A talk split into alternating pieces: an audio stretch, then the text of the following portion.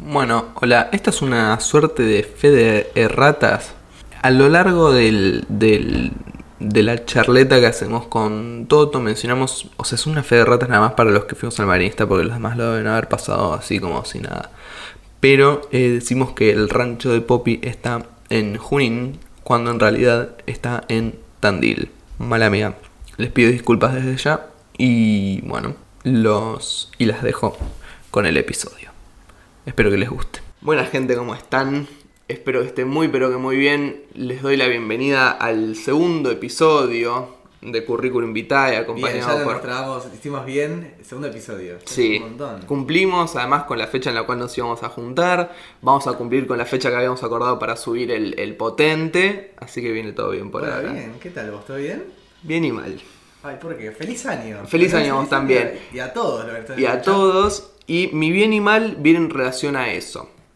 El bien viene porque cuando volví a escuchar el episodio piloto que grabamos, no tiramos ningún chiste, ¿viste? De esos tipo... Porque nosotros lo grabamos muy sobre la fecha de cierre del año y no tiramos ningún chiste de esos, ¿viste? Eh, nos escuchamos el año que viene.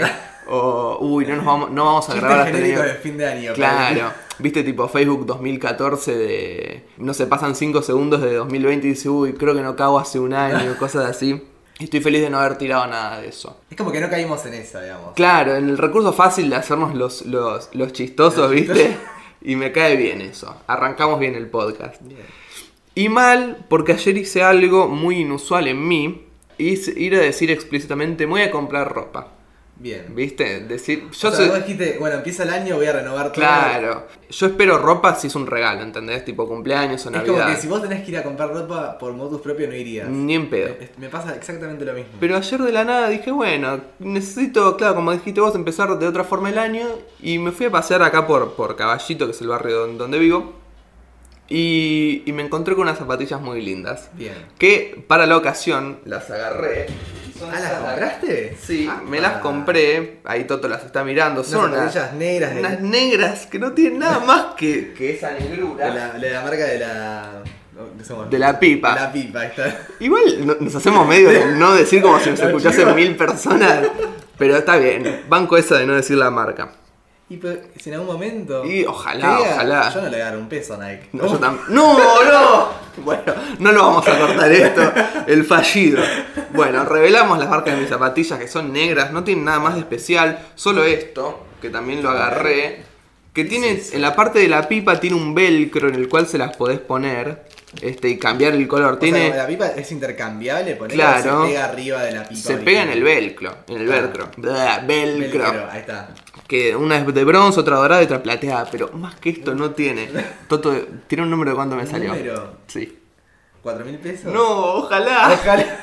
Ojalá. A mí ya me está sorprendiendo que si pagaste unas zapatillas más de cuatro mil pesos es. Y es mucho, pero dije, bueno, ya estoy en el mambo. 7400. Me Bueno, pero si te reventaron. a, pensar. Nada, para los que no saben, yo estudio economía. si te- es como casi 100 dólares. Pasa Es que. como que. Igual duele. Duele gastar casi Dolió. 8 mil pesos en unas zapatillas, ¿no? Sí, es como, bueno, lo podría haber gastado. Bueno, el micrófono, esto con el que estamos grabando, me salió más o menos eso. No, no, sí, sí, sí. Entonces ahorraba un poquito más y nos compramos otro para que esto no sea tan precario. No, no, no, pero a lo que voy es como que cómo uno decide invertir en qué cosas y en qué no, ¿no? Porque tal vez uno a priori dice, bueno, 8 mil pesos unas zapatillas no, no las pago, pero como que después cambia uno esa percepción, ¿no? Digamos, Claro. En el momento lo ves y dices, bueno, Mando, voy. fue. Los gustos uno hay que dárselos, ¿no? Si uno está, no hay que dudar, ante la duda... Y además yo lo decía un poco el otro día en el grupo que tenemos, en este país que cambia tanto, o sea, si se te antoja algo, comprarlo en el Claro. momento, porque después va a salir más injustificadamente y te vas a querer matar. Para mí queda más tal vez el, el resentimiento tal vez de no lo compré que después de haberte Sí, arrepentido. total, total. Es como que bueno, tal vez Totalmente. lo compraste, bueno, después ves en el tiempo, haces un balance, bueno, está bien, valió la pena, ¿no? Pero como que no te quedaste con las ganas de... Capaz sí, si pasa que pasa un poco el tiempo, las zapatillas ya no están tan de moda esa- ese modelo y Ah. te la encontrás en un outlet a Ah, pero vos 1500 de- pesos menos. ¿Pero vos compraste la zapatilla porque está en moda o porque...? No, porque me gusta a mí. Ah, porque bien. quería unas zapatillas negras así, Claro, sin nada claro. más. Sí, qué sé yo, digamos. Tal vez ir por moda es como que ahí tal vez. No, no, eso, yo, yo nunca ¿Sos fui. de comprar cosas por moda? No, no, para nada. A ver, cuando era chico, viste, jugábamos con, con los gogos, ¿te acordás de los gogos? No. ¿No te acordás de los gogos? Sí, me Ah, acuerdo, bueno, pero, sí. Es, y nunca me gustó demasiado el juego, o las payanas, que era malísimo, ¿te acordás de las Para payanas? payana sí, pero la payana sí. Y- pero era, fue un poco moda en ese A mí me momento. pasó con moda de comprar y que tal vez hacía el, el capo, pero era con las. Ay, no me sale, las figuritas, no, figuritas no, las cartas de Pokémon. Uh, Que yo las compraba, pero no entendía nada ni cómo jugar. O sea, yo las compraba y digo, bueno, esto va por ahí. Es que nosotros, por lo menos en nuestro colegio, nunca fuimos de competir, tipo cartas Pokémon o Yu-Gi-Oh! Era tenerlas y listo. Debe tenerlas, pero yo digo, no entiendo ni idea, no vi Nah, nunca un capítulo de Pokémon, pero ya está, para que sea incluido. Es que sí, es un poco los gajes del capitalismo, ¿no? No nos vamos a poner en, en esa discusión porque es larguísima, pero es un poco eso. Mi, mi resumen de mi estado de ánimo. ¿El Bueno, tuyo? Bien, bien, yo empecé bien el año, empecé, nada, volví hace poco de la costa y como que volví con un aire nuevo. Yo también me fui a comprar ropa, Ah, ya. me compré una camisa. Ay, la vi, la vi. La- para, la- para los que no saben, compré una camisa que, nada, para mi gusto fue un poco polémica, era una camisa, digamos, a rayas, pero lo que para mí fue polémica es que yo, para mí la camisa es esa, no sé cómo describirlo, se usa con todos los botones puestos, Sí. Lo cual yo me subí una foto a, a mi usuario de Instagram, pero no, no gustó mucho que A mí eso. sí, yo puse Para que me gustaba lo de los botones. Pero para mí va la camisa con ese estilo de, ca- de camisa, no sé te digo todas las camisas. No, como- claro. y También depende de la ocasión, ¿no? Porque tal vez si voy ahora, sal- salgo con este calor que hace 30 grados. Sí, con el cogote ahí todo apretado. mostrar facha, digamos, no, pero yo, pero me- yo, yo dije re bien, me la compré re feliz y veo la catarata de insultos de che, sacerdote, sacate. Está feo eso, o sea, sí. A ver, ¿vos habías pedido una opinión primeramente? La opinión la pedí de mi hermano. Y él. Y tu hermano te dijo que no. No, mi hermano dijo que sí. Y va, va. entonces. Pero después dije, bueno, voy a consultar por las dudas al pueblo. Dije, No. Y ahí es, es un error. Ahí recaíste. Ahí ¿no? dije, no, para Derrapaste. consulté, pues yo me la probé. Vi que me quedaba fachera a mi gusto. Dije, bien, ¿para qué consulté de más? No, no, grave Pero error. caí en esa, pero yo dije, bueno, volviendo al tema, digo, bueno, voy y quiero renovar. Digo, Nuevos Aires, una camisa. Yo no sé usar mucho camisa. Hmm. Y dije, bueno, voy a, voy a probar este año tal vez de usar una camisa. Y nada, vi eso y dije, bueno, re feliz. Hasta que nada, vi los comentarios que no gustó. Pero pará, ¿y te convencieron? ¿No la vas a usar nunca? Tipo, No, hasta- sí, yo no, no, no, me- no me llevaron a pisotear. Ah, bien. Es difícil que si estoy con- decidido en algo, sacarme eso de- Claro. de usarlo de esa forma. O con cualquier cosa de la vida, ¿no? Si estoy decidido, me importa poco la opinión del otro. Bueno. La tomo, ¿no? La tomo siempre hay que tomarla. Claro. Y me dijiste que te fuiste a la Me fui a la costa. costa argentina, a Mar del Plata. No, ¿Cómo no, la pasaste? Bien, los primeros cuatro días, nada, eh, horrible, principalmente porque estaba nublado y con Ah. lluvia. Pero después remontó, remontó. ¿Te gusta ir a la, La- playa? Me gusta ir a la playa, me gusta, me gusta ir a la playa y leer. Soy como ¿En serio? Un, un chabón de Pami. No. de- de- No por eso, para mí es medio, medio mentira lo de que se puede leer en la playa. A ver. El ruido del mar, combinado No, con, los niños gritando. No, para mí el ruido del mar garpa un montón Me para la desconcentra. Pensá que me leí el último libro de Sacheri, que tiene como 400 páginas en, nada, en dos días. También un poco porque eh, son, son las vacaciones, en la playa no hay mucho que hacer, además de estar ahí sentado. No, bueno, pero yo tengo, tengo un hermano gemelo, digamos, tengo un hermano y me pongo a jugar con él a la paleta, tipo, re marginales, tipo. pero lo que voy yo, digamos, hay cosas para hacer. Pero a mí me gusta estar ahí, ir a la playa y leer, porque ahí me concentro un montón. Tal vez acá estando acá o tirado en la cama no me logro. Leo, Claro. ¿no? me gusta leer mucho, pero como que no me logro concentrar a ese nivel y ver la vista. Y para mí el ruido del mar garpa un montón para la concentración. Qué sé yo. ¿Y tus vacaciones perfectas cuáles serían? Uf.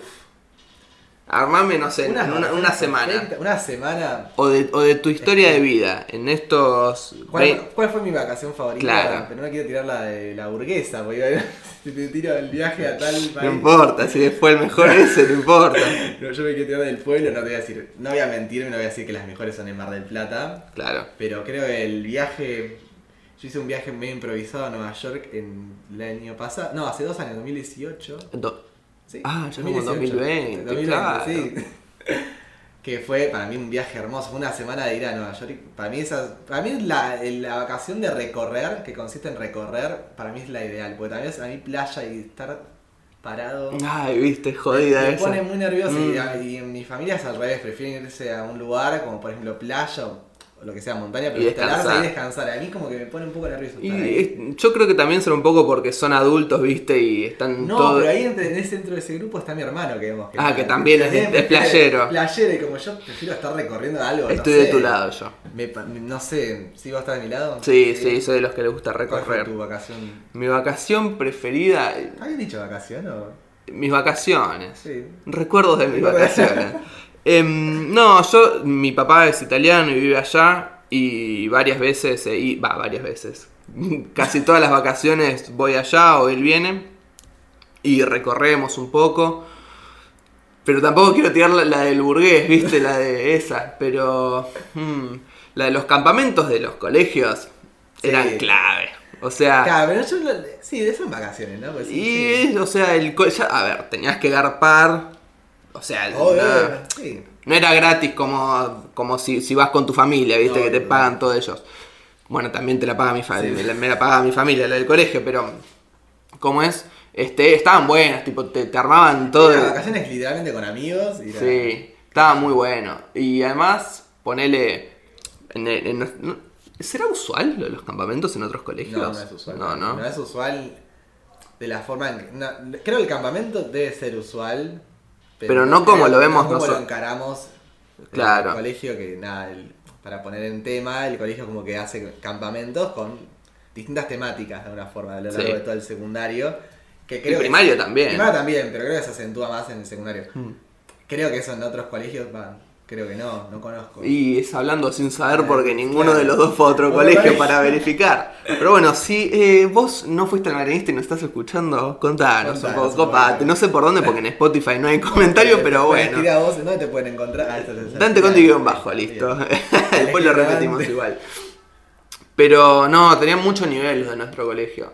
Este. Y además eran a lugares recontra copados. Total. En el, en el secundario más que nada, ¿no? Yo creo que recorrí bastante la Argentina, tal vez. Mal, no lo había pensado en ese sentido de descubrir nuestro país. Pero es verdad, fue Entre Ríos, en segundo Córdoba.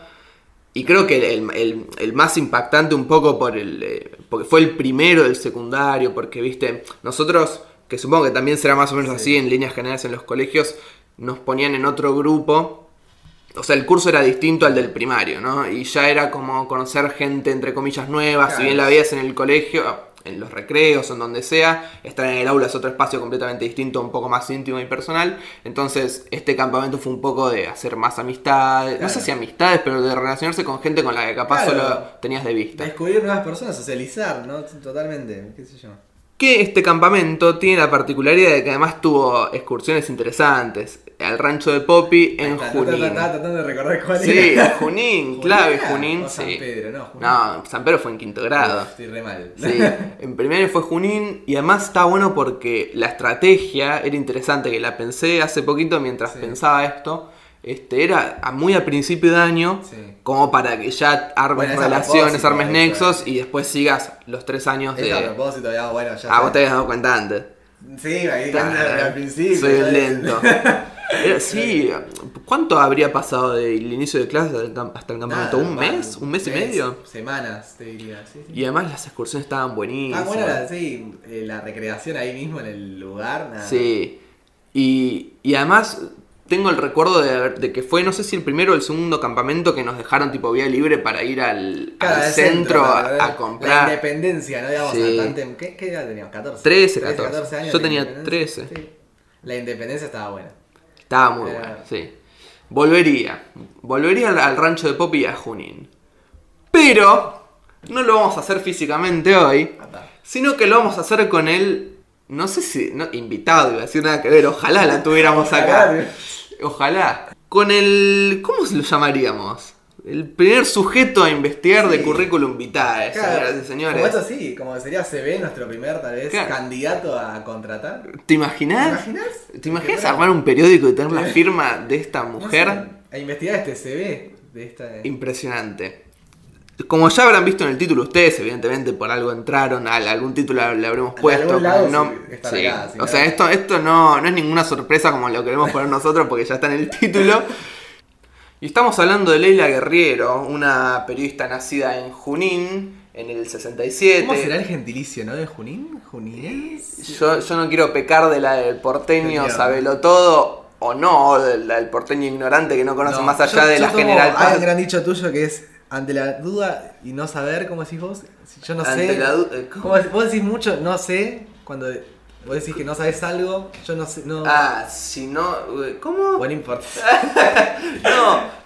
La de que no, si vos no sabes algo, vos decís, Ah, "No, yo no, quedo". ah, sí. Yo no hablo de lo que no sé. ¿De qué estábamos así. hablando? Era, era picante el Era tema del que picante. hablábamos, no me acuerdo cuál. Ay, no me acuerdo. No importa. No importa. corta, se corta. Nos entra, nos- esto se deja. ¿Se deja? Sí, Bien. esto me gusta. Este, pero centrémonos en Leila Guerriero, que si la tuviese que describir en pocas palabras, me remontaría a lo que fue la tapa de junio de la revista Eñe de Sí. Clarín, que ella era la tapa, una foto de ella sonriente, que la colocó o la denominó como la retratista ejemplar. ¿No? La retratista. La retratista ejemplar la denominaron y, me- no, y, y no puedo coincidir más. O sea, creo que, y lo demuestra un poco en su libro, que después vamos a estar hablando en, en uno de ellos, que tengo el honor de haberlo adquirido. Bien. Este, creo que lo, lo demuestra con creces.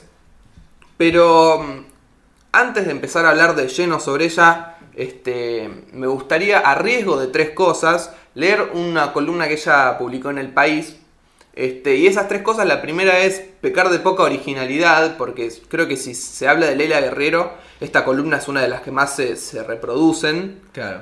La segunda es de que los ignotos, los que están escuchando y que no son periodistas, se aburran porque si bien no es larguísimo, tampoco es muy corto. Y la tercera es trabarme y, y, bueno, y mostrar que no soy un erudito leyendo cuando No. hay un, un rec. Esta columna se llama Escribir por Leila Guerrero en el país, que la publicaron el 8 de junio de 2016.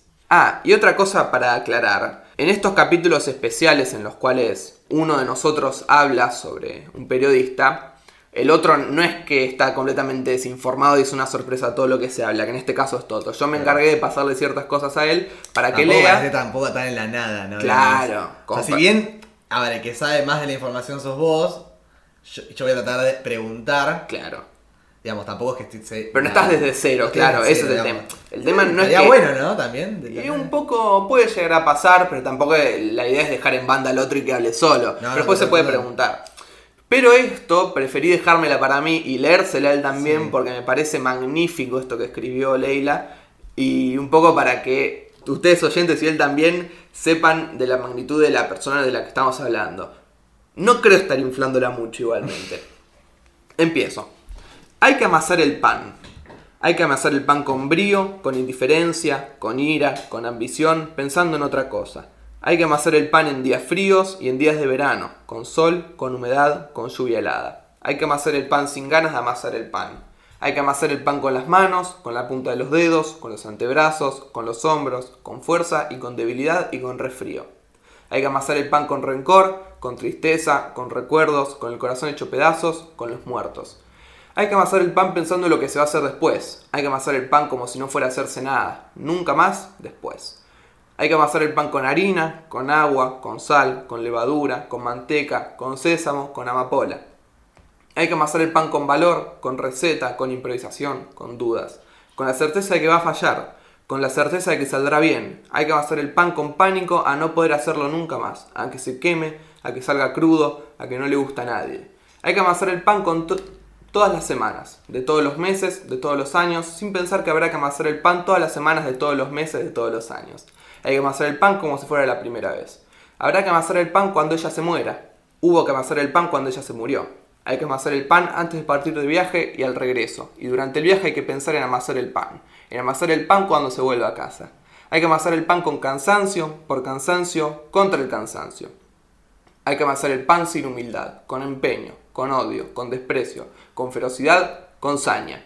Como si todo estuviera al fin por acabarse. Como si todo estuviera al fin por empezar. Hay que amasar el pan para vivir porque se vive, para seguir viviendo. Escribir. Amasar el pan. No hay diferencia. ¿Puedo, Este. primero, antes que nada, fue re lindo texto, hermoso, la verdad. uf. ¿Qué, a vos, principalmente, que es el que lo leíste primero de entrada, ¿qué te genera haber leído eso? O sea, siento que tenemos que terminar el episodio acá, ¿entendés? Porque creo que no, no hay mejor forma de describir a ella que leyendo sus, sus propias creaciones, ¿no? Que comiendo su propio pan, Claro. en palabras de ella. Es, es impresionante cómo se escribe todo ese texto haciendo una, una analogía con escribir, que es, o sea, enten- Con el un- pan. uno pensará que es una panadera de, de todas las palabras que le dedica, pero en realidad está escribiendo, vale la redundancia, sobre la escritura, ¿no? Claro. Le está dedicando todo eso. Y, y no sé, y, o sea, es como sentirse un privilegiado al intentar explicar qué es lo que quiso decir Leila Guerrero. No, para mí sea, ¿qué también soy? a veces desbanalizar de alguna forma la profesión de la escritura, los que se dedican a escribir, ¿no? Digamos, es como que tal vez algunos piensan, no, bueno, escribite algo, digamos, va, me pasa Claro.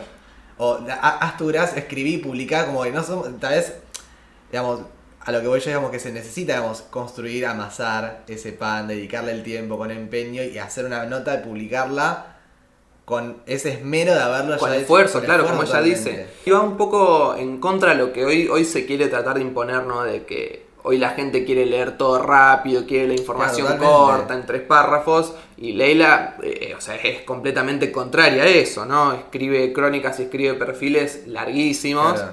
Un poco contrario a lo que va el, el periodismo de hoy en día. Ya no se Porque- estila ya la, la nota de tal vez de dos páginas o de. No, tres un, hizo un- en otra en otra columna que después vamos a estar comentando, lo dice un poco que ella antes escribía un montón y que ahora el hecho de las revistas físicas como que se lo acortan un poco. Mm. Pero creo que para empezar es, o sea, es impresionante. Eso, ya No, como para dar un ejemplo de lo que ella es capaz de hacer, obviamente el, el que... Está siendo disruptiva desde- en una época en la cual, digamos, ya va. Es como que está yendo contra la corriente de lo que se demanda hoy en día, ¿no? Pues, digamos. A ver, son- somos pocos los que preferimos leer tal vez una crónica o darle ese valor a la escritura.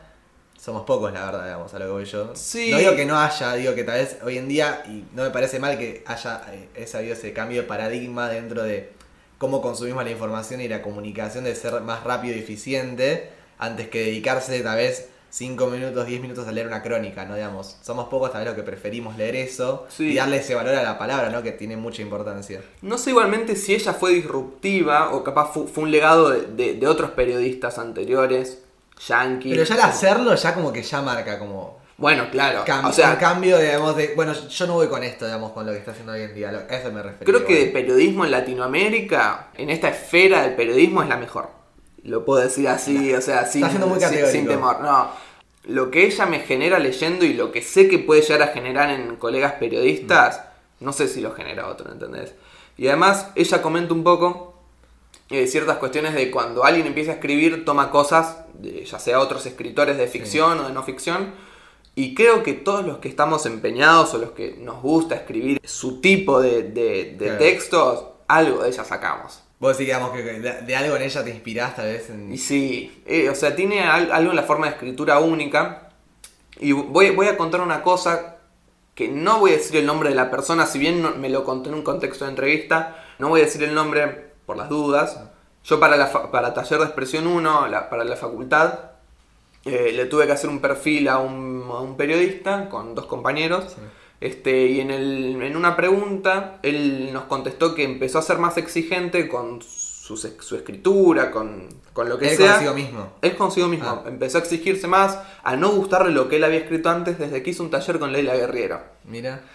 ¿Y cuántos más habrá así, no? No, totalmente, que no totalmente. sabemos. De que dijeron, esta mujer me enseñó algo que evidentemente estaba haciendo mal antes. O mal, Claro. o que se podía No, llegar no, a mejorar. Creo que mal no, digamos, porque creo que uno- lo que uno escribe y si lo hace, digamos, de, de compasión y, digamos, habi- habiéndolo ya puesto palabras lo que uno piensa y escribe, Claro. nunca está mal. Pero creo que tal vez uno quiere apuntar a algo, a un ideal, que no es el que tal vez uno a pri- a priori pueda llegar a hacerlo. O, o tal vez uno al estar, no sé, ponele, entre comillas, encerrado en su propia cápsula y no nutrirse de otros periodistas, al ver o al, o al ser eh, enseñado por, por Guerriero, dijo, uff, hay otro mundo el cual se puede abarcar Claro, con el periodismo. claro. Porque, perdón que te Sí, interrumpa, creo que uno piensa el periodismo como algo duro, ¿no? Como algo muy objetivo y...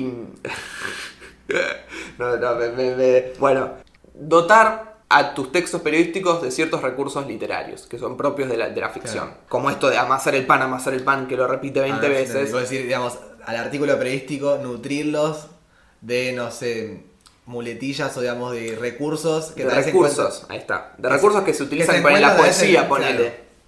Que es fantástico. Digo, uno imagina el periodismo como al. No algo banal, como un chabón que. muy se man- informativo, digamos. Claro. Tal, tal, tal, y al pie, al corte y al pie. Y está como esa cosa romántica dentro del es periodismo. de- para estilizar, claro, exactamente. Que me parece que esto. ah, está es una columna periodística, pero. ¿Cómo? ¿En qué categoría lo, lo pondrías esto que acabamos de leer? No sé. este, es, Si rarísimo. puede- Sí, o sea, digamos. ¿Periodismo es? Es- esa es la pregunta. Es Creo que es un hermoso texto. Es como que, como que lo, lo adorna tanto, que está perfecto, pero no, no, no, no sabrían qué Pero a veces, encasillarlo. digamos, no, no hay que pensar, digamos, en buen casillarlo de alguna forma. Tal vez es Bueno, eso es un poco un error mío, es verdad. Digamos, tal vez es como hay, sí, hay textos. Y hay textos que tal vez llegan y que tal vez tienen mucho más valor que tal vez un texto inform- un texto ah, propiamente dicho artículo periodístico, ¿no? Digamos. Y a veces no hay que cata- uy, estoy. Categorizar. Categorizar las cosas, ¿no? No, no, hay- no dejarle. Uy, me estoy trabando. Sí, tal vez el hecho de categorizar algo lo hace un poco más cuadrado, cuando no debería No, ser o- cuadrado. Claro, o la necesidad de uno, bueno, de encasillar, bueno, esto es esto, esto Claro. es lo otro. Y creo Sí. que tal vez si uno ya, uno plasma a veces en una escritura, no, no piensa, va, no sé, yo cuando escribo no, no pienso, bueno, a ver qué va a ser, digamos, en qué lo encasillo. Vos creo que sos más de ese estilo, en el sentido de, bueno, esto va a ser una crónica, esto va a ser Mm. un perfil. Creo que hay que contar cosas. Y ella lo que hace es contar. Sí, Y de alguna total. forma es contar, bueno, qué es para ella lo que es la escritura, ¿no? Y de alguna forma horizontalizar todo eso para que cualquiera que lo lea, bueno, entienda, ¿no? Digamos, es como amasar un pan, ¿no? Algo que me también, algo, algún mambo mío que, me acaba, que se me acaba de ocurrir, no sé, es como que el, el pan es necesario, digo. El pan no como pan en sí, sino como comida es necesario para vivir, ponele. Sí. Yo creería que para un estudiante de periodismo o lo que sea de periodismo es imprescindible leerla a ella. Sí. Cada vez que O, adentrarse, por lo menos, a dar- darse esa chance, ¿no? De tal vez de, le- de leer algo que tal vez para algunos Distinto. distintos, ¿no? Digamos, que no va con esta corriente tan, la que vamos, con este paradigma actual, digamos, Claro. de textos cortos y información rápida, digamos, nada, lo que voy yo. ¿Vos sabés cómo, cómo, cómo lo veo yo? Que también se me acaba de ocurrir. Eh, Vos viste Star Wars. Sí. Bueno, no, no me acuerdo en qué trilogía bien se, se me armó medio un lío. Viste que van quedando como menos Jedi y los del lado oscuro, los como que cada vez más. Y yo veo a, o sea, a los que buscan leer poco, así, no, lo rápido, no sé qué, como los del lado oscuro y los Jedi como que los que escriben mucho, leen mucho, quedan cada vez menos. Pero bueno, desde este espacio apostamos a eso. A mí me gusta leer bastante. Y a ella, justamente. Claro, o dársela, o que de este espacio surja dar, bueno, despertar esa cosa que tal vez alguien no tenía, ¿no? Digamos, bueno, tal vez quién va a poder querer, del otro lado, pensó esa posibilidad de leer una crónica de tres hojas. Claro. ¿No? Hay- Nadie pensó en ese sentido. No. Y está bueno dar a conocer estos personajes que son re icónicos dentro del periodismo. Bueno, o sea, como si le hiciera falta a Leila hacer con... O sea, vos, vos no te das una idea de la cantidad de videos que me comí plácidamente, porque para hacer esto que me encanta, pero en el nicho ella es muy conocida, pero fuera del nicho no. Vos sabés que voy, voy a hacer algo medio de ego trip, ¿no? Como que cuando me preguntan, quiero estudiar periodismo, pero no sé qué leer, siempre le mando algo de Leila Guerrero. Sí. O sea, siempre. Porque es como te decía, me parece imprescindible. Aunque después te vayan, no sé, al a, a, no sé, a, a Por ahí- una no- a hacer notas para, para la tele. Bueno, ahí confirma leerla. la discusión, voy a traer una- acá una discusión que tenemos en privado, ¿no? De lo de la fama, ¿no? Digamos, a qué punto tal vez el reconocimiento masivo, ¿no? Porque claramente el reconocimiento tiene, que ganó creo un Conex. Sí, ganó un par de premios. digamos, al reconocimiento, a, a qué punto no el reconocimiento masivo, popular, digamos, se, se necesita, ¿no? Para re- el reconocimiento tal vez real de uno que plasma, no sé si se me entendió. Se entiende, se entiende. De hecho, sé, no obviamente por porque me lo ha dicho ella, sino porque mi, mi profesor de taller 1, el, el teórico, la ha querido llevar a la facultad para que dé una charla y tenía la agenda ocupadísima. Claro. Y de eso vamos a estar hablando un poco más de cómo ella, ella ha dado su fórmula de cómo cocina este pan, que después la vamos a estar conversando. Algo que me pareció muy interesante de que haya nacido en Junín es que en una entrevista desdeña un poco a, a donde nació y confiesa haber tenido una infancia increíblemente salvaje. Pero no salvaje en, ¿En qué como pensaría alguien de irse de joda todo el tiempo, no. Salvaje en medio de la gente de campo, esas cuestiones. Y llega a comparar su día a día de Junín con, no sé si viste la película El Día de la Marmota, pasa siempre el mismo día. Todo, como un día. bucle. Y bueno, medio lo que dice Leila es que estar en Junín ahí todo el tiempo era un bodrio. Era Claro. todo lo mismo y ella dice, uh, voy a estar acá toda mi vida. Ahí es cuando, de más grande obviamente, esto lo pensaba desde chica, se viene a estudiar acá a Buenos Aires, a estudiar turismo, Ah. se recibió, pero, o sea, ella, la- ella comenta que la única certeza que tenía Sí. era de que desde chica quería ser independiente, irse de Junín. Así medio, lo llegué a decir, no sé, a los 15 ya me quería ir y me resonó un poco, viste, a, a Twitter. Cuando alguien tuitea, ay, qué ganas de tener 18 y irme a la mierda de mi casa. Y que todos los de 20, de 25 dicen, ay, pobre iluso, como diciendo, y la que te espera. Esa certeza tenía y la de escribir. Que lo único que quería hacer era escribir. Pero cuentos. Y es en Buenos Aires que le hace llegar a, a la nata un cuento que se llamó Kilómetro Cero, que ella comenta un poco que tenía, era como medio sucio, medio de periodi- periodismo, de literatura americana contemporánea, sin haber leído literatura contemporánea Muy americana, se lo hace llegar y lo publican en página 30, que era un suplemento Sí. mensual de página 12, y ahí empieza su carrera periodística. La nata le llega a decir incluso, vos sos periodista pero no lo sabés. O sea, Uf, no porque te lo diga la nata, pero que alguien te diga eso debe ser mágico. Encima a lo... Debe, debe hacerte un antes y un después. Y, o te tiene que hacer ruido, digamos. Tiene que quedarte resonando en A ver, si te, si te querés dedicar a la escritura, sí, por supuesto. O sea, si, no sé, querés ser eh, albañil y te dicen, vos sos periodista y no lo sabés, pero Mm, estás convencido sí, que querés ser albañil, no, te pego una sí, pata sí. en el orto. Pero impresionante. Encima con lo que hoy eh, tan difícil es de que te publiquen algo en papel, además. Bien que era otra Claro. época. Total. Pero supongo que también sería difícil en, en- en- esos años, que si no me equivoco era en el... empezó en el 92, no creo que fuera tan fácil. Siempre fue un, como algo medio sectario el hecho de, de los diarios. ¿En qué sentido? Y de, ¿De unos pocos? De muy poco permeable, claro, de no dejar entrar a demasiados. Debió Hoy haber sido día muy buena. me te parece cuento. tal, hoy en día tal, tal vez creo que ese es el problema de, bueno, hay que tener un montón tal vez de herramientas, no, no, mejor, me retracto, herramientas no, tal vez contactos para poder entrar, porque las herramientas uno las tiene, ¿no? Y uno, y uno se va formando y tal vez alguien que está re bien formado, pero está otro que tal vez tiene un contacto más, hace como la diferencia y nada, ahí encontramos un montón de gente tal vez en los medios que está ahí porque tuvo la, está en el lugar justo y en el momento indicado, ¿no? Digamos, hoy en día creo que ese es, Bueno. es- ese es el gran problema, me parece, ¿no? Digamos. Había un miti, obviamente no mitad y mitad, así taxativo 50 y No, 50, no. pero creo que mucho tiene que ver los contactos y mucho tener suerte. Como así, No, estar, hay mucha estar suerte. ahí en el momento Sí, exacto. pero eh, creo que cuando uno está bien preparado, la suerte es como que nada, ayuda. Sí. uno, para la suerte, digamos, si uno la agarra desprevenida la suerte, digamos. Ojo, no. igualmente no estamos diciendo que Leila Guerrero haya hecho esto por suerte, o sea, haya terminado en página 30 de suerte. No, ¿eh? no, no, no. Y ahí empezó un poco su, su carrera periodística, ¿no? Pasó por tremendos medios, por La Nación, la Rolling Stone de Argentina, La Malpensante, Soho de Colombia, El País de España. Y es en, en estos dos últimos medios, El País y Soho, donde escribe dos perfiles que me parecen impactantes, me parecen alucinantes. Perdón, te, te interrumpa, ¿está radicada en Argentina o...? ¿Sabes que no sé? sé? sé que viaja muchísimo. Sé que viaja muchísimo y en diciembre, el 19, si no me equivoco, estuvo en Madrid recibiendo un premio y presentando su nuevo libro. Pero no sé si radica en Argentina. Evidentemente, por las facilidades que te da internet, vos podés estar No, en total, Argentina y el- colaborar para un medio en Indonesia. siempre el freelancismo que hoy en día... Es épico.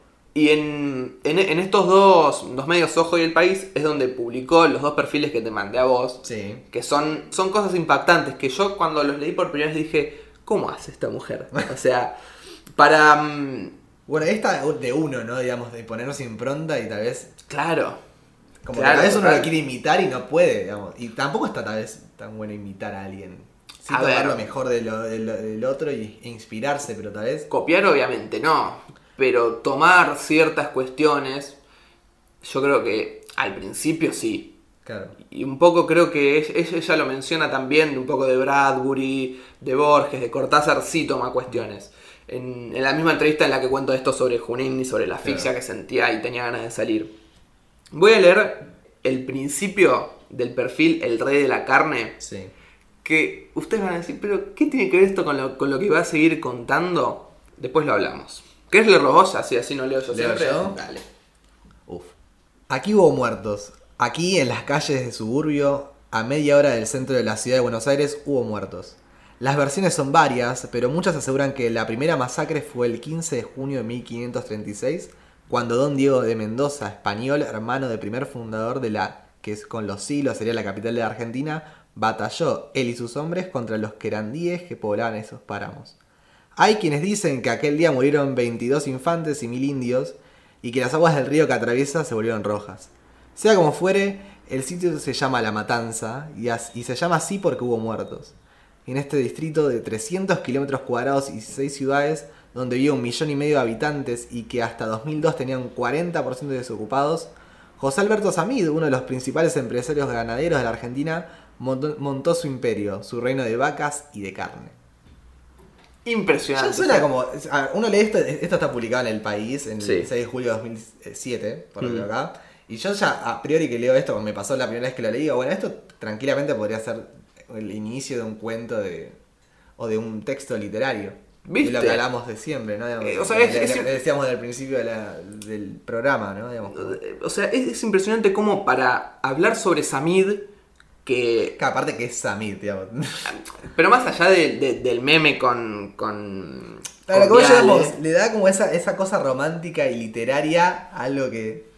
Pero, o sea, uno dirá, pero al pedo, no sé qué, pero todo para después decir que Samid va a ser, es el, en ese momento era el candidato intendente de La Matanza, en donde antes había pasado todo eso. Entonces ya como que te mete en un contexto para mí es fantástico. O sea, para mí ¿qué, es como ¿qué querés que te diga? Para no? mí, tal vez a, a priori a lo que uno como lector es como que lo meten es en un mundo, una burbuja. Al momento de, de estar en la nota, leyendo la nota, no sé si te pasó a vos, pero al principio de leerla yo, es como, bueno, ya te como te ponen ambiente y en contexto, bueno. Es como dice, uff, La Matanza, épico lo que pasó acá, ¿qué onda? ¿Qué onda Samid? A ver, mi- mi- es como que da un contexto y como que para mí te llama a seguir leyendo. Tal vez uno- Total. tal vez es como que rompe con esa cosa, bueno, informativa, lo que veníamos diciendo antes, digamos, bueno, tal, tal, tal cosa, digamos. Nada, como que rompe con ese esquema. Y- un, un- poco lo, lo que habla ella y lo que vimos nosotros en la facultad es que lo más, lo más importante y a la vez lo más difícil de un artículo periodístico de lo que sea es el inicio. Porque es con lo que vos tenés que, y lo que, o sea, cuando he charlado con mis editores me han, me han dicho, no, el principio tiene que ser lo mejor. Porque es, es lo que, es la cadena que hace que el- después el lector Claro, lea eso es- y se quede y lea hasta lo último. Y yo creo que, bueno, o sea, leyendo eso vos te quedas hasta el final, por más que no sean textos cortos. No, no, no, no, son So- es bastante. perfiles largos, que está bueno, digamos, es como. Y porque terminas entendiendo un poco la vida y obra de- del personaje. Eso, la, descripción, digamos, y el, el detallismo suma para mí montón a la hora de tal vez hacer un perfil y de escribir, y tal vez como que tal vez alguien que escribe una nota así al pasar de una carilla, como que se queda, queda un poco al pasar, digamos, todo, todo lo que hay detrás, de tal vez del personaje del cual se quiere hablar, ¿no? No sé qué opinas vos al respecto de eso. Sí, por supuesto. A ver, tampoco va a ser largo injustificadamente. No, que sea lo justo y necesario. Claro, tampoco, bueno, quiero escribir un perfil, una Claro. crónica, escribo cuatro hojas y ya está. No, bueno, también hay que... Y además hay algo Saber muy. hacerlo. Sí, además. Hay algo muy interesante que va en torno a los perfiles y que es distinto a las biografías. Y es que en los perfiles se ve la subjetividad del periodista. Acá, obviamente, yo soy un ignoto, y era un ignoto en ese momento y no me di cuenta. Me lo tuvo que explicar mi profesora del teórico. ¿Qué dice? Yo tenía 16 años y él 36. Vos sos la mujer que elegí para que sea la madre de mis hijos. Y me conquistó, dice la mujer de Samir. Y ahora pasa a hablar él. A mí me gusta que la mujer sea mujer y el hombre macho. No me gusta que el tipo se ponga a cocinar, a cambiar pañales. Alberto es un padre estupendo. Los chicos lo adoran. Ya marca un... Ya te está diciendo. Albert- es un machista, Samir. Y ahí te das cuenta que Leila Guerrero quiere marcar eso. Claro, que Samir es un machista. Quiere enfatizar en esa cualidad de él. Bueno, esa personalidad de él, digamos. Que sí, y de- pero claro, pero subjetivizando sea ella misma, ¿entendés? Claro. Porque si ella Tomando postura, ¿no? Digamos, y resaltar. diciendo, bueno, y si lo quisiera tapar también sería subjetividad porque sería una lección No, de que totalmente, no estoy diciendo que le haya caído mal o le haya caído bien, pero si le Eso. cayó más bien que esto, Claro, lo hubiese lo hubiese omitido. omitido. Intuyo. Porque Sí. después uno dice, ay, pero la información es la información y el periodista tiene que informar sobre todo. Bueno, puede ser, no sé. Sí, hasta qué punto, ¿no? Uno informa, no sin. Y claro, sin... Bueno, es lo que hablamos siempre, vamos a poner en contexto, digamos, la subjetividad en este ámbito ya está como Es que el, huma- humano, es- somos humanos, el humano somos ya de por sí. Se puede ser más. A mí me gusta la frase más de Corea del Centro.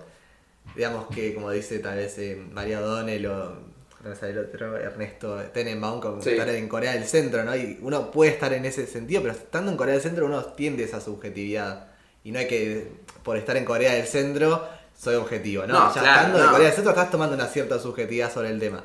Sí, no estás tan tirado a la izquierda o a la derecha, ¿no? Pero uno inevitablemente va a sus raíces y va a las creencias de uno a poner sobre todo, ¿no? Digamos, y... Y, o sea, yo, yo creo, uno diría la palabra fácil, no, el periodista tiene que ser objetivo. Yo diría que tiene que ser riguroso, ¿no? O sea, Sí, tratar de te socavar a fondo. Totalmente. Tiene que ser, sí, irresponsable, digamos, de alguna forma. Claro, Muy responsable. tratar la información con responsabilidad, claro. El oficio con responsabilidad. Por, por, Porque a- al fin y al cabo son denuncias, ¿no? Y uno con denunciar, digamos, uno, y con el poder que tiene tal vez la palabra, ¿no? Que va, esto es más personal mío, ¿no? La palabra tiene mucho poder. mm, digamos, uno está haciendo una denuncia al, escribir algo. Y si Claro. uno denuncia, el periodismo es, denunciar cosas. Y uno hay que tener cuidado con lo que uno de- denuncia, ¿no? Totalmente. Digamos, no se puede decir todo al pasar. Al principio del programa hablábamos un poco sobre esto de, de cómo la catalogó la, la revista N de la retratista ejemplar. Claro. Y acá le estoy mostrando a Toto Plano Americano, que es un libro medio una antología de perfiles. Acá en estas, ya te digo las páginas, en estas más de 560 páginas, no, creo que son 560 Sí, sí. justo, hay 25 perfiles. Uy, se me cayó, se me cayó el libro a la mierda, gente. Eh, no lo vamos a cortar porque me encanta estos errores que pasan.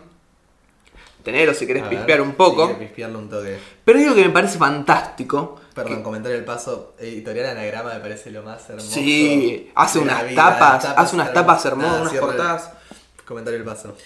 Le hace un, un perfil a Roberto Arlt, que fue un periodista al cual ella no entrevistó en ningún momento, y le dedica un perfil inédito de 84 páginas en ese 84. libro. A un chabón que, con el que nunca me dio palabra, evidentemente por, por fecha, no por Claro. cronología. Ella, ella nació Claro. después de su muerte. Y es, y es impactante, o sea. Dedicar 84 páginas a alguien que tal vez. Pero, o sea, eh, es magia. Es un personaje muy interesante, Roberto Art, en el periodismo argentino. Y yo creo que si quisiéramos hacer un episodio, acá tenemos lo necesario para hablar. Que obviamente 84 no. Que obviamente sí, sería medio robarle cosas que no vamos a hacer, lo vamos a hacer de otros lados. Pero es fantástico. O sea, y, y me parece que hacer un libro de casi 600 páginas con perfiles recopilados de, de- de tu historia periodística. ¿Qué son? son? No sé, no leí libros. ¿Son publicaciones que ella tuvo en, a lo largo Sí, de salvo esta de? Roberto Alt que es inédita, Claro. las demás fueron publicadas en otros medios. Viendo obviamente un video en YouTube de Un espacio para Ana, ella tira eh, de por qué se llama plano americano. Yo pensé que plano americano como, que es el título del libro, eh, como el, foto. el- el retrato, o sea, el encuadre. Claro, el- Y no es solo eso, sino que porque eh, acá hay perfiles exclusivamente de, ya sea fotógrafos, artistas, lo que sea, de acá de América Latina. América Latina. Entonces, plano Claro, americano y yo, un abrazo para un espacio para nada que, que me explotó el cerebro, una crack. Y muy apasionada también por Leila porque reseñó en videos cortos de Claro. 6 minutos también eh, otros libros de ella.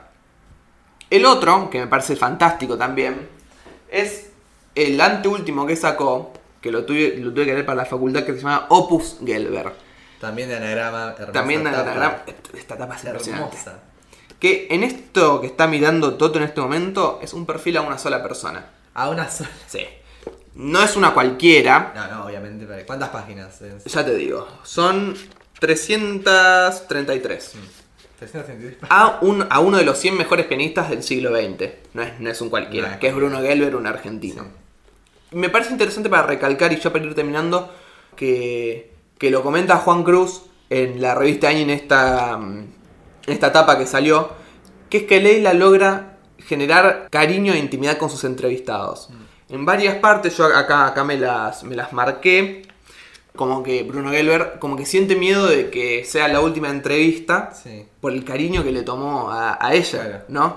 Eh, acá le dice, mm, no te preocupes por conseguir el teléfono de Fanny Mandelbaum, que ya lo conseguí. Le voy a pedir que me haga una grabación. Oíme, ¿vos terminaste conmigo? Le pregunta Gelber a ella, y ella le contesta, no, nunca terminé con vos. Y le dice coqueto, ay, bueno. Después, en la 263, él dice, bueno, vamos a las preguntas. Y ella le contesta, no son tantas, es el último, ¿qué? Dice el armado, el último audio que desgrabé. Ah, pensé que me ibas a decir encuentro, encuentro, espero que no. O sea, y es como que le, haga- Sí. le llega a decir te quiero en un momento. Él a ella. No, es un- es La llama. La llama. Y a vos ponele vos que leíste el libro y a, y a vos de alguna forma te lograste encariñar con él. Por supuesto. Yo, yo termino conociéndolo al completo con este libro. Que Bruno llegamos, es como tiene algo, y volvemos a lo mismo, eh, la redundancia sobre el tema de la- ese recurso literario, ¿no? De encariñarse con un personaje, ¿no? Que tal vez uno cuando lee un libro... muy de libro de Es muy ficción. de libro, uno, uno cuando lee un libro de ficción es, bueno, se logra encariñar con el personaje, tal vez con el que está atravesando todas las páginas, y acá este personaje de carne y hueso existe, o sea, digamos, es, es un O sea, es un, o sea, como todo hombre hace cosas malas y cosas buenas. Totalmente, digamos, te lográs encariñar con el personaje Total. que uno cree símil a lo que venimos diciendo siempre, que es con el libro de ficción, ¿no? Uno se encariña con el personaje y nada, esa es la, la capacidad de ella de poder transmitir eso al que lo está leyendo, ¿no? Porque no es nada para nada fácil. Y ahora, para una columna que realizó ella para los 10 años del Malpensante, una revista, escribió algo que se titula Sobre algunas mentiras del periodismo. Y creo que desnuda un poco, no voy a decir evidentemente hace, haría que cierren la secuela de periodismo porque no, totalmente. Pero ella comenta lo siguiente que me parece fantástico, como para cerrar y terminar de delinear su personalidad periodística, que ese fue nuestro Sí. objetivo, no sé si lo habremos logrado, esperamos que sí. ¿Qué dice? Voy a empezar diciendo la única verdad que van a escuchar de mi boca esta mañana. Yo soy periodista, pero no sé nada de periodismo. Si no sabe nada de periodismo ella, ¿qué sabremos nosotros dos, no? Y cuando digo nada, es nada. No tengo idea de la semiótica de géneros contemporáneos, de los problemas metodológicos para el análisis de la comunicación o de la etnografía de las audiencias. Además, me encanta poder decirlo acá. Me aburre hasta las muelas Hunter Thompson, que yo te había dicho de, de hacerlo alguna vez en un episodio, que lo vamos a hacer igual, pero uff. Y tengo pecados peores, dicen. Consumo más literatura que periodismo, más cine de ficción que documentales, y esto que me voló el cerebro, y más historietas que libros de investigación. A usted que odia o menosprecia a los libros con dibujitos, Leila Guerrero, una de las mejores periodistas de. Latinoamérica, te está diciendo que lee más de eso Que libros de, de ficción. O de investigación, o de periodismo, ¿no? o de lo que sea. Para que se vaya cayendo ese mito, ¿no? Que tal los libros de Sí. la literatura gráfica no... No estamos diciendo, no estamos insultando a ningún escritor que haya escrito algo sobre el periodismo narrativo, para nada. Simplemente estamos... Es, describir y analizar, bueno, qué es lo que toma ella como inspiración de una forma y de qué se nutre ella, ¿no? No, no es solo periodismo puro de alguna forma. Es impresionante. Yo, yo, yo quedé flasheado con, con esta periodista. Y que espero que ustedes oyentes también, ¿no? Se engancharon. Sí, ojalá. Ojalá. Ojalá hayamos sido una forma de que vayan a comprar sus libros y consuman sus artículos periodísticos que no tienen para nada desperdicio. Ayer leía uno de una rapera franco-chilena, Natiyu.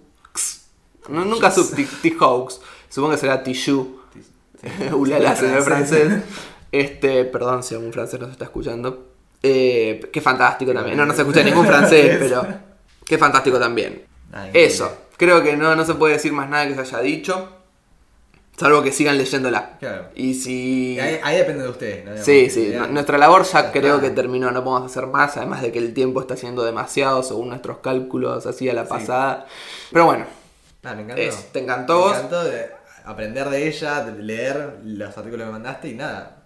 Ese, esa cosa, a mí yo me quedo con esa cosa disruptiva que hoy en día, bien o mal, cambia con el paradigma que venimos con. Totalmente. Viene con la comunicación. esto está siendo grabado el martes 7 de enero, eh, miércoles 8, jueves 9, viernes- ustedes lo van a estar escuchando a partir del viernes 10. Y nos estaríamos volviendo a escuchar el viernes 24. El 24. nos tomamos- con el episodio. Nos tomamos unas vacaciones, nos vamos a Mar del Plata. Este, y vamos a estar volviendo con el otro formato de episodio.